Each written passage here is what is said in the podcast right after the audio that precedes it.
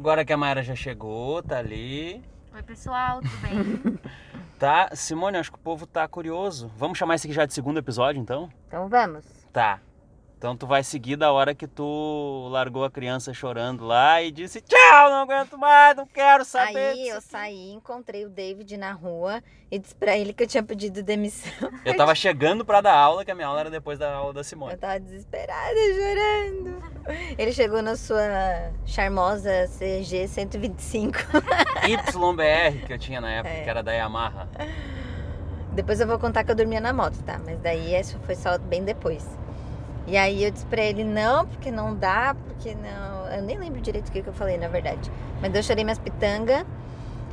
E aí há um vácuo temporal, porque eu não lembro o que aconteceu. Viu? Ela depois. chegou a apagar, esse troço da Aham. memória dela. Vocês olham ela andando de avião hoje, muito dormiu em moto essa mulher.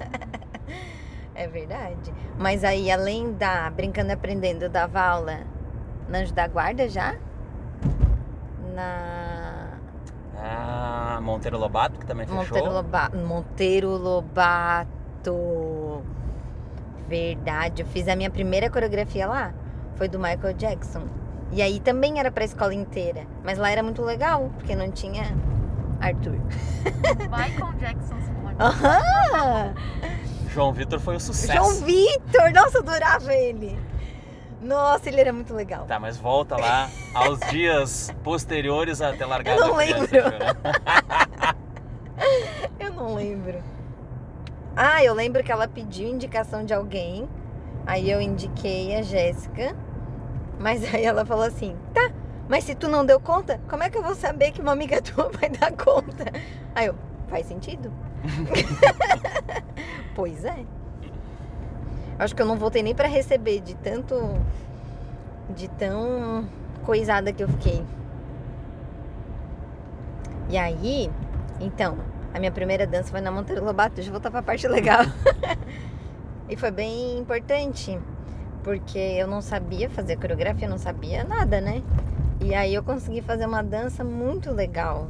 Nossa, os pais adoraram, as crianças adoraram. Mas é, eu já comecei a descobrir que não era por ali que o negócio ia seguir. Que não era aquilo ali que eu amava fazer que eu sabia, eu me sentia enrolando as pessoas, porque eu não tava de verdade dando aula de balé. Pra mim não era aula de balé. Porque não era aula de balé. E aí eu comecei a desenvolver coisas que davam certo, a fazer testes. Nesse meio tempo, eu já estava na faculdade de educação física. Deu moto? Então, eu tinha disciplinas importantes, tipo habilidades e capacidades motoras, é, recreação foi uma disciplina muito importante e várias outras, mas essas principalmente que eu consegui entender como que funcionava e como que eu podia criar em cima disso. Ah, e sobre esse caso dessa coreografia, ah, mais uma coisa que é interessante as pessoas saberem, que, que às vezes elas têm, problema, têm problemas e acham que só elas têm problemas. Ah, lembra que deu toda uma polêmica porque a coreografia era do Michael Jackson Thriller, que era um negócio que tem meio zumbi, tinha o pai de uma das crianças que era evangélico, e aí não queria que o filho dançasse. Não lembro de nada disso. É, teve isso. Polêmica! Teve, eu lembro. Não, aí no final a criança acabou dançando, acho que o cara não era tão evangélico assim.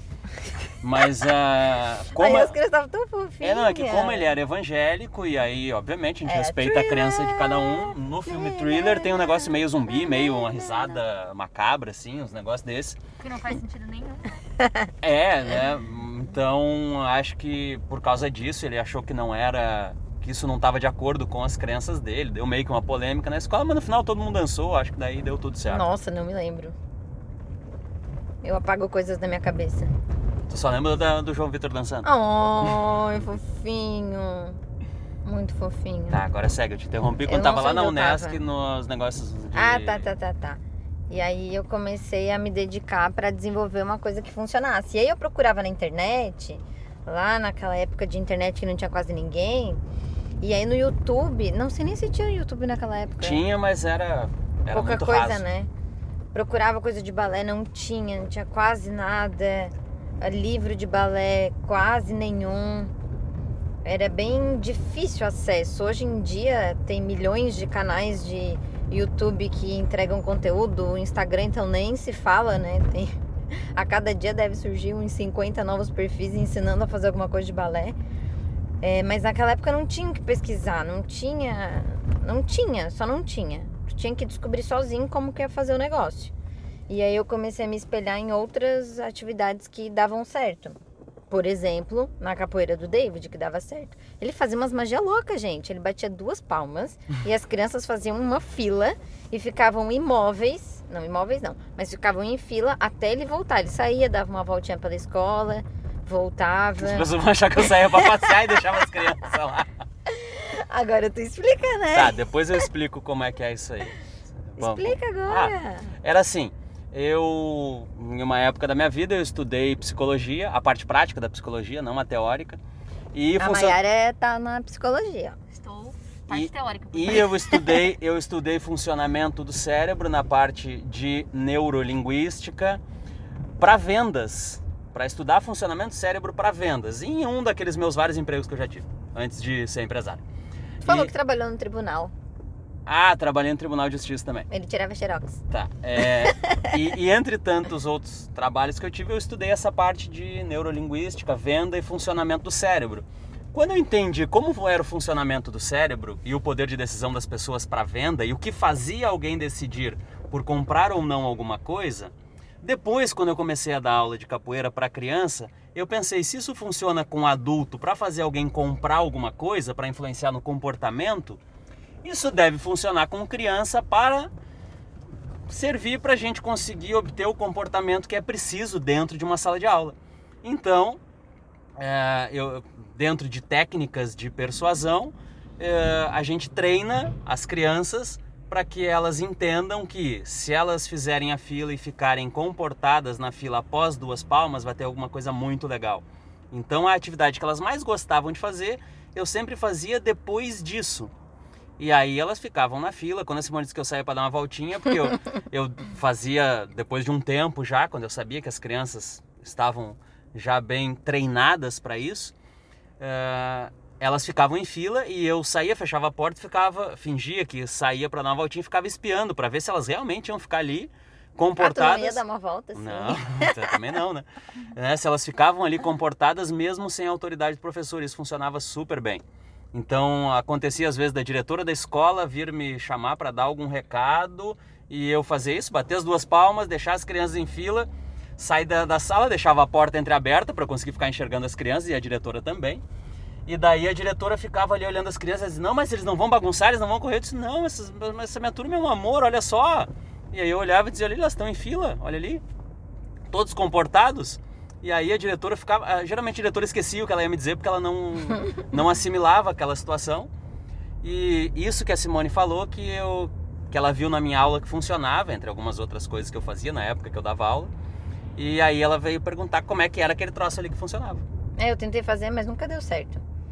É porque precisava ter uma, um roteiro, né? Fazer algumas vezes e tal. É que não adianta é, imitar alguma É, coisa que não, alguém não faz é, sem dominar a técnica. É tipo vocês olharem uma coreografia no YouTube e vocês viram legal e vão tentar copiar isso com os alunos de vocês. Provavelmente vai dar cacaca.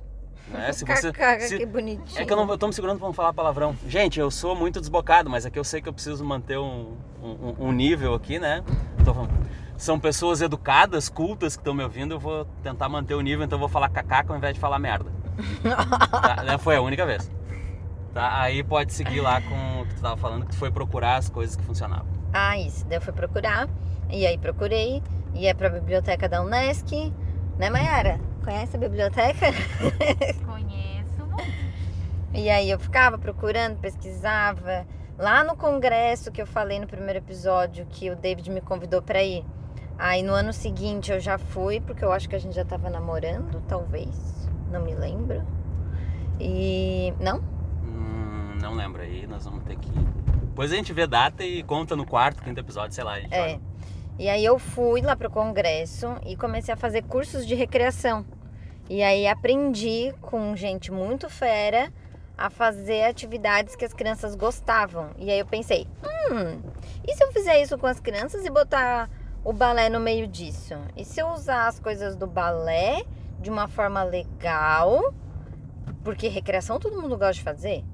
Então eu posso misturar uma coisa com a outra. Tá. Depois tu segue no misturar. Deixa eu dar um recado para as pessoas aí. Deixa eu puxar do ar pra continuar. eu vai, sei, daí tu continua. Ah, uma coisa que fica, que passa batido, que tu disse que no ano seguinte tu foi no congresso. Viu, gente? Perseverança, disciplina. É, Tenta de novo. No primeiro ano não vendi, no segundo eu vendi. É, então, se vocês ficarem tentando troço, tentando, tentando, uma hora vai. É verdade. É, não, tem que continuar. Tipo, ali no, na Brincando e Aprendendo era pra eu ter desistido e nunca mais ter dado aula de balé na vida. Mas eu pensei, não, aqui eu não quero mais ficar, mas eu vou tentar em outra escola. Ai, não, lá não dava. Lá não dava. Mas eu tô na Raios do Sol, que eu comecei naquela época, estou até hoje. E a Yuka é uma fofinha e ela é maravilhosa. Beijo, Yuka. E a escola é demais. Então, é que tem a questão do ambiente, da diretora e tudo mais. É, Tu eu tava tava lá na Unesco Eu tava quando- respirando. No, no, no congresso. Isso, Ah, no no, congresso, tu fez congresso. o negócio da recreação e pensou, pô, fazer o balé dentro do fundamento. Ainda bem que o David legal, tá atento, né? porque eu já me perco. Isso que eu tô dirigindo. É, aí eu comecei a fazer as coisas de recreação e, e aí botei no balé, isso eu já falei. Tá, onde é que eu tava? O Que que, tu que eu tava ia dizendo, falar agora? Não, tu tava dizendo que aí ah, recreação todo mundo gosta, então se o balé fosse assim, se fosse legal. Ah, lembrei o que que eu ia falar. Eu ia falar que. eu ia falar que na época eu quase fui trucidada porque eu comecei a fazer brincadeira dentro de sala de aula. O povo aqui de Criciúma, que era, né, não tinha repercussão nacional ainda, o pessoal Nem aqui. É, não tinha repercussão em lugar nenhum. Obrigado por me puxar pra realidade. Eu não tinha repercussão em lugar nenhum. E aí, mas o meu professor e os outros professores aqui da cidade, que só tinha mais um ou dois, eles diziam: Simone tá enganando as pessoas, Simone não sabe o que tá fazendo, Simone vai falir daqui a pouco. Simone Isso aí é de dar-" só dancinha. Isso aí é só dancinha. Quem tava lá no teatro nesse dia vai lembrar. Blá, blá, blá, blá. E então, é, o povo aí que me procura, ai Simone, porque eu sou muito criticada, não sei o quê. Gente, tamo junto. Só que é um negócio de continuar. E aí. Ah, mas agora ninguém mais critica isso, agora... É, mas aparece às vezes um outro falando isso. Então, assim, lá na época que era tudo mato e que ninguém fazia brincadeira, é, foi uma grande inovação ter colocado a brincadeira em sala de aula. E eu lembro que uma vez eu participei de uma entrevista com aquele lá do rádio, como é que é? Aquele bem legal. Silmar Vieira. Silmar Vieira. E ele me falou assim: Simone, qual é a próxima grande revolução do balé? E no dia eu disse pra ele: olha, a próxima grande revolução é as aulas se tornarem lúdicas.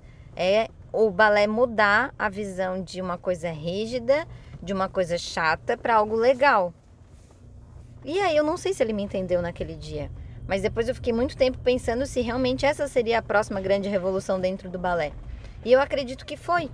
Foi isso, ainda mais com. Sim, porque tem gente que criticava quando a Simone começou, porque, ah, lúdico não é, isso é só brincadeira, não sei o quê, e agora vem dar aulas temáticas das princesas aqui na minha escola, sei o quê.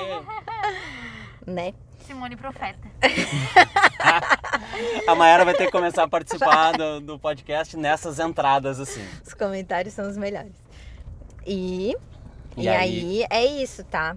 Agora eu vou ter que desligar, porque a gente vai subir pra dar aula, mas a gente continua. Terminamos então o segundo episódio do podcast, que a Simone disse que não sabe se é esse nome ou não, mas por enquanto vai ser sucesso na dança Bastidores. Depois a gente nome vê se é esse nome ou não. Ó, já, já, a gente já gravou o segundo podcast, o segundo episódio do podcast e ainda estamos com o nome provisório. Depois a gente decide o nome, tudo certo. Beijo, galera. Até daqui a Beijo, pouco. tchau!